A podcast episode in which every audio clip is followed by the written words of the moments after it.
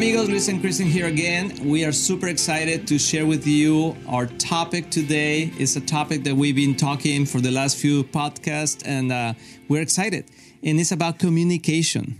Yes, and here we are communicating, trying to communicate well, and we've been talking about that and learning about it. And and one of the points that we uh, talked about in the last show was that communication is a learned skill. Yes. So it's not like you can say, "Oh, I'm just really bad at it," Yeah. and oh well, can't get any better, or I'm so great at communicating. Like Yeah. sometimes no, we think it's just that you talk too much. we just like to talk, right? We think we're great communicators, but it's super important to recognize that communication is not just talking, it's also listening Mm-hmm. and then giving feedback. So we get a full circle in our communication. You have the one who's giving the message, the one who's receiving it needs to receive the correct message and then give feedback to the one giving it to make sure that they know that they're being understood as well. And we've been talking about what we wrote in our book about uh, the divine communication. That it is just Mm-hmm. four levels of communication. We talked in our la- in, in the last one of the last podcasts about la- the casual communication, intentional communication. But we're going to concentrate today in the emotional and the spiritual. And just a recap, uh, really fast, Han, about the first two, and what are the keywords to be able to communicate correctly. So, casual communication is just that daily basic communication, what we're doing, where we're going, uh, help me with this, etc. And the way that we can um, improve in that is through our attitude. That's the key. So, how are we speaking to each other? If we're asking for something, are we asking kindly or are we impatient? Uh, the words that we use, we can use affectionate words with one another, and that makes all the difference. Yes. To say, honey, sweetheart, love, Yes. uh, to throw those words in and kind of sprinkles your conversation Mm-hmm. with grace and it opens the heart of your of your pareja. Yes, i was going to say pareja but but of your spouse. Yes. and so that that's key when we're just casually communicating with one another. And then our intentional communi- communication is when we actually have to plan something out strategize um, or resolve something. And so to do that the most important factor is time to be wise in our timing because often we'll throw out these deeper conversations when it's just not The right the time. right time. To resolve it and that can cause frustration in our spouse. Yes. so we need to actually program them and schedule those conversations when we're going to plan where we're going for vacation or resolve maybe some money issues or things that we need to deal with. Yes. so time is the key factor Yes, there. And today, I mean, we are uh, concentrating on emotional and spiritual. Mm-hmm. In emotional communication, um, the key word that we find we have learned is to listen. yes If we don't learn how to listen, we won't be able to hear the other person's heart.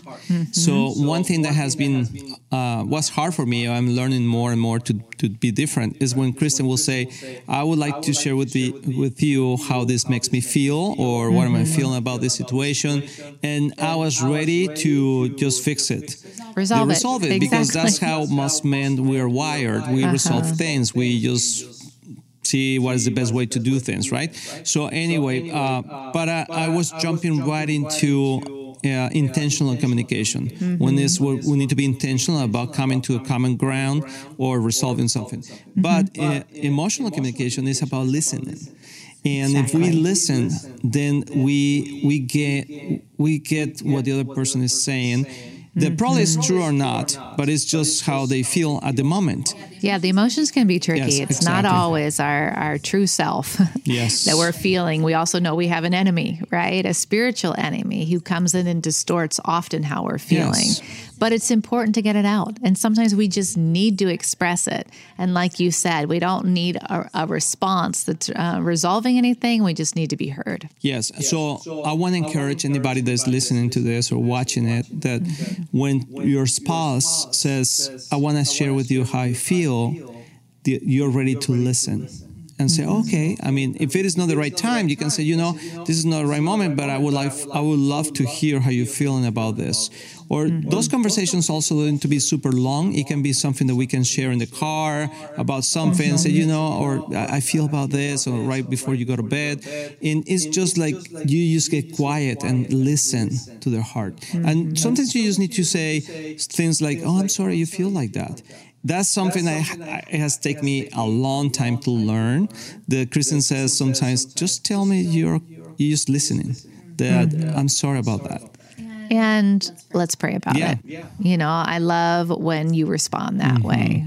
Like, oh yeah, that must be hard, or Yes. whatever. But I don't hey, get it, but okay, let's pray. let's let's pray about it. You know, so yes, that's, and uh, and that takes us to the uh, well. You have some examples in your book. Well, because some Yes. people find this like treacherous territory, Yes. like to get into the emotional. And often we want to avoid those conversations because we think they're going to go south.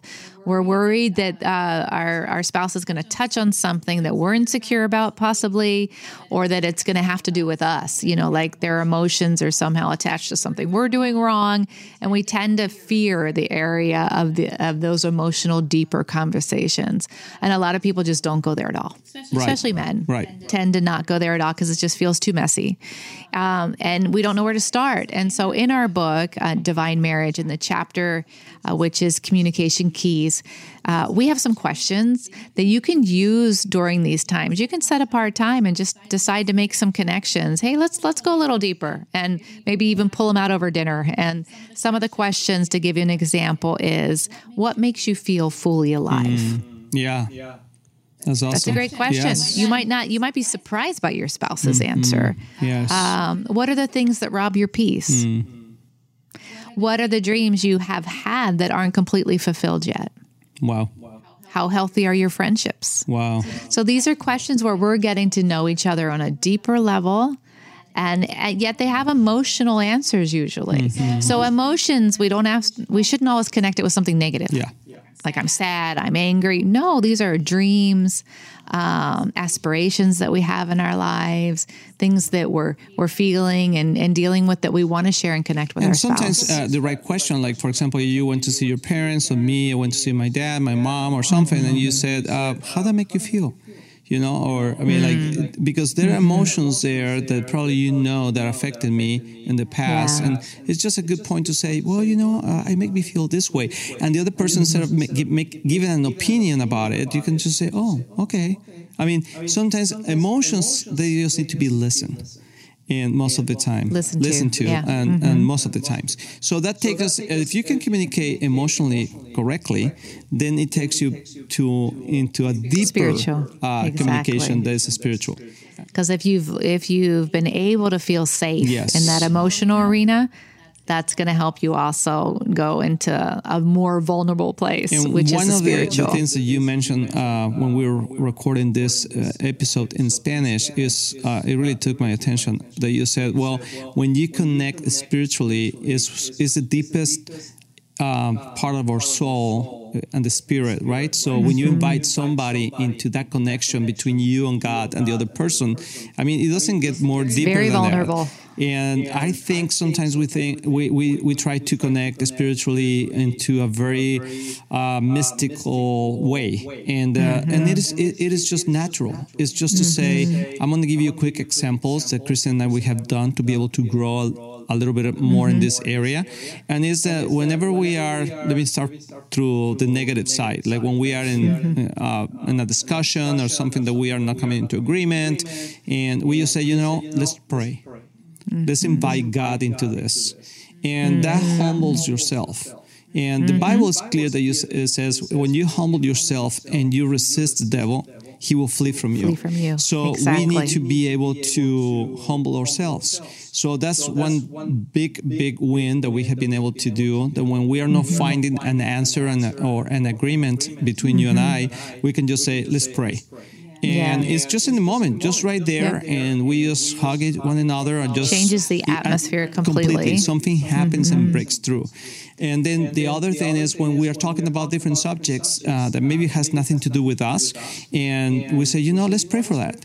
Like uh, we hear about some news or uh, uh, a trip. Oh, we would love to go this place, and we just say, God, we just put this desire in your hands, and we just that brings us together.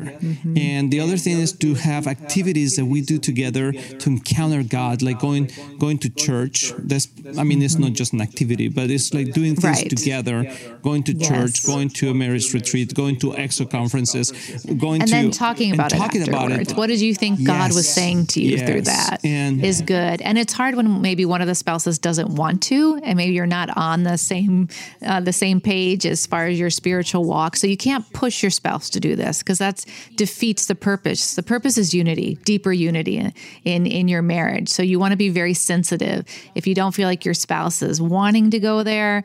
Really, it's better to ask God to, to put the pressure on And I them want to finish instead of the, you. with the with the word. The, the word, the key word on the spiritual um, communication, Communication. is courage. Courage. You need to have the courage to walk into that zone and to step Mm-hmm. in and say, God, we need you.